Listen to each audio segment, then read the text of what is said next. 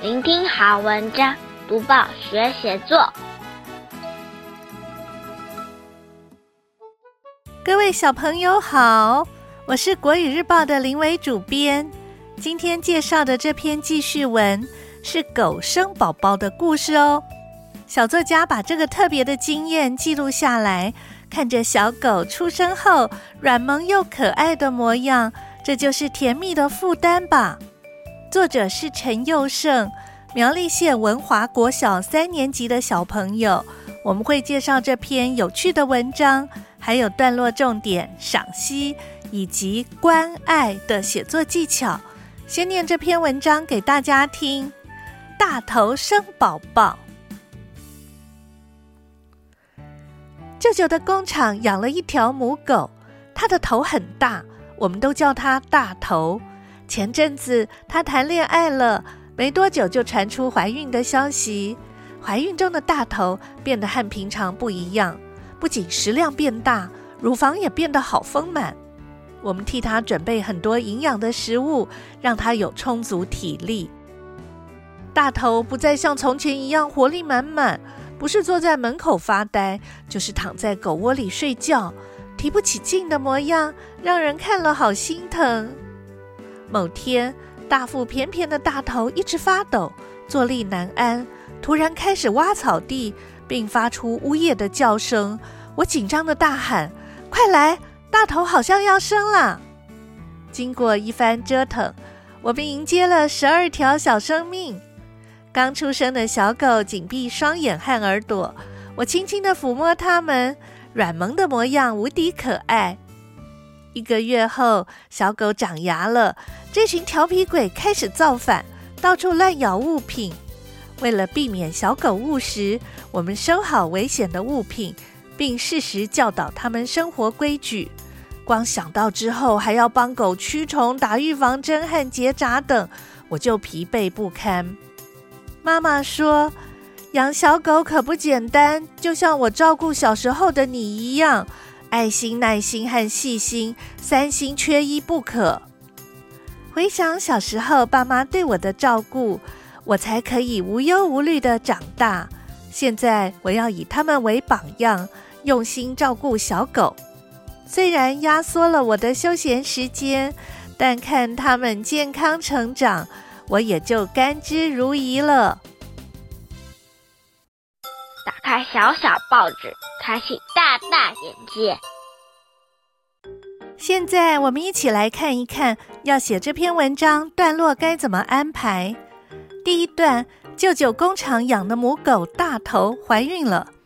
第二段、第三段，怀孕中的大头明显变得不一样。第四段，大头顺利生产，迎接十二条小生命。第五段、第六段。刚出生的小狗很可爱，但是长牙后变成调皮鬼。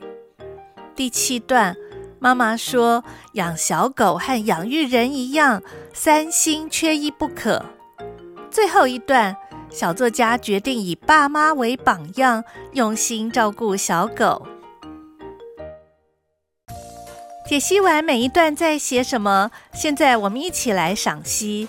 今天的小作家竟然要帮狗妈妈照顾十二只小狗，可以照顾可爱的小狗，你是不是很羡慕它呢？或者你已经有照顾宠物的经验？你们家的宠物是狗还是猫呢？行政院农业委员会每两年会调查一次全国家犬家猫数量，请你猜一猜，全台湾有多少只宠物狗和宠物猫？六年前。台湾的宠物猫狗总共有两百五十一万只，其中狗大约是一百七十七万七千只，猫则是七十三万三千只。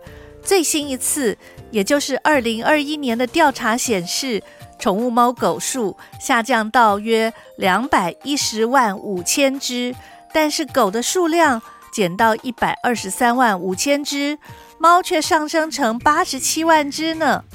可见大家越来越喜欢养猫呢。再请你猜一猜，我们台湾饲养的宠物哪一种动物最多呢？相信你一定猜对了，没错，就是狗。根据资讯工业测进会调查台湾网友饲养宠物的结果，以养狗人数最高，达百分之六十七，而养猫的人数只排第三。那排第二的是哪一种动物？原来是鱼，有高达百分之三十三的网友饲养。排在猫后面的是鼠和兔这类小型动物，接下来是鸟，然后是爬虫类。这样算起来，饲养宠物的人很多呢。的确，因为有宠物陪伴，即使只有自己一个人，也不会觉得孤单。而且和宠物玩，甚至只是摸摸它，心情总会变好。更何况，宠物还常常会卖萌，各种可爱的姿态，总能轻易的让人嘴角上扬，使生活变得快乐。难怪早在一万多年前，人类就驯养狗了。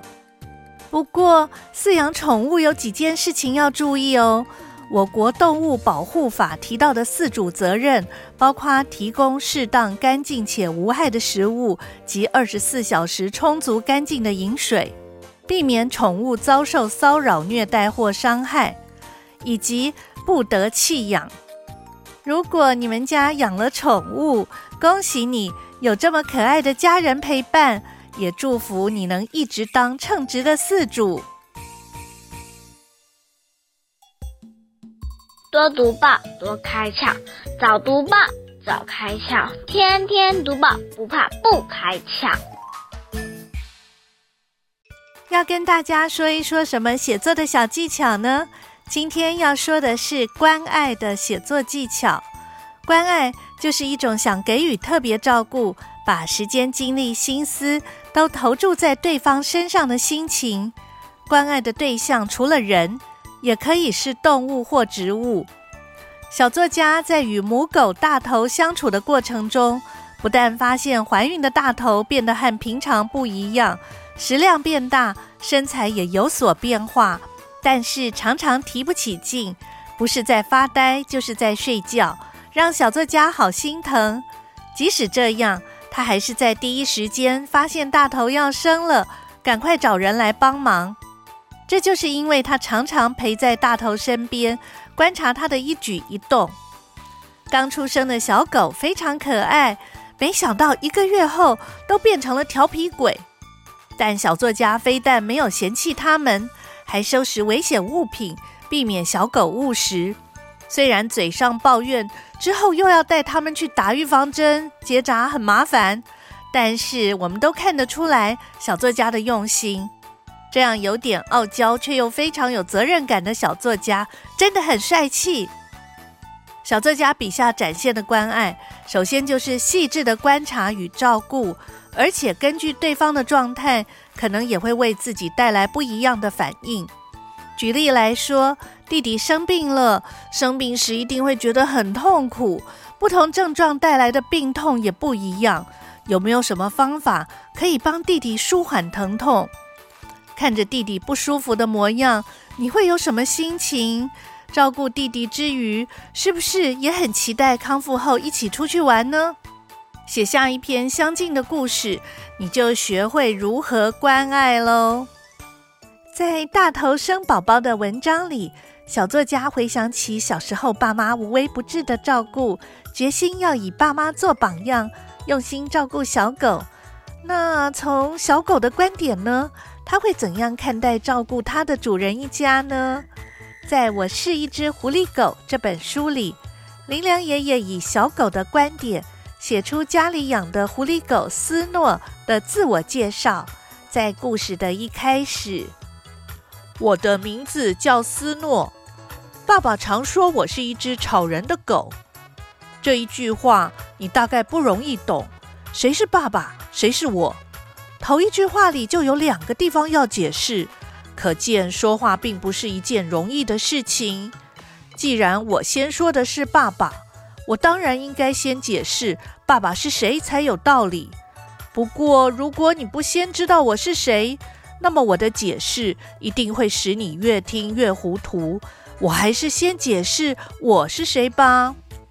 我是一只狗，你听了不要吃惊。我实实在在是一只狗。什么样的狗？一只不大爱洗澡、六岁的白狐狸狗。一只狗如果很长寿，大概可以活到十三岁。我到底是不是一只长寿狗？我自己当然不知道。这种事情要等将来让别人来替我证明。狐狸狗的毛有多少颜色，我自己也不大清楚。有没有咖啡的狐狸狗？有没有黑狐狸狗、黄狐狸狗、红狐狸狗、绿狐狸狗？我实在不清楚。我所看到的毛色都是白的，跟我的毛色一样。所以我想我用不着说我是白狐狸狗，我只要说我是狐狸狗，大概你就会想到我是白的了。其实我知道我自己并不白，那是因为我不大爱洗澡的缘故。再说，我最爱的那个全世界最忙的家庭，也实在是没有闲工夫替狗洗澡。现在你明白了，我所以要特别说我是白狐狸狗，实在是怕你单看我这一身毛，会不大容易分辨出到底是哪一种颜色。接着，斯诺先解释了自己的年纪：六岁的人是一个小孩，可是六岁的白狐狸狗。就已经是度过大半辈子的狗了。六岁的狗就像三四十岁的人。斯诺使性子地说：“你可以说我现在是一只年纪很大的狗，你尽管这样子说。”后面，斯诺开始介绍这一家人，介绍爸爸，介绍妈妈，介绍这一家的孩子们。这本好看的《我是一只狐狸狗》里还有很多好听的故事，下次再说给你听。林良爷爷写的小狗自言自语的故事，正好呼应了小作家写的大头生宝宝的小狗成长的事情。我们说完了这篇文章，包括它的文体、段落重点、文章赏析，还有写作技巧。希望小朋友在写类似作文的时候，试试看把我们刚刚提到的写作重点应用上。多读报，多写作。让我们看见更好的自己。鼓励小朋友写作文，可以用一种跟文字玩游戏的心情，多试试几种方法，让写作变得更有趣。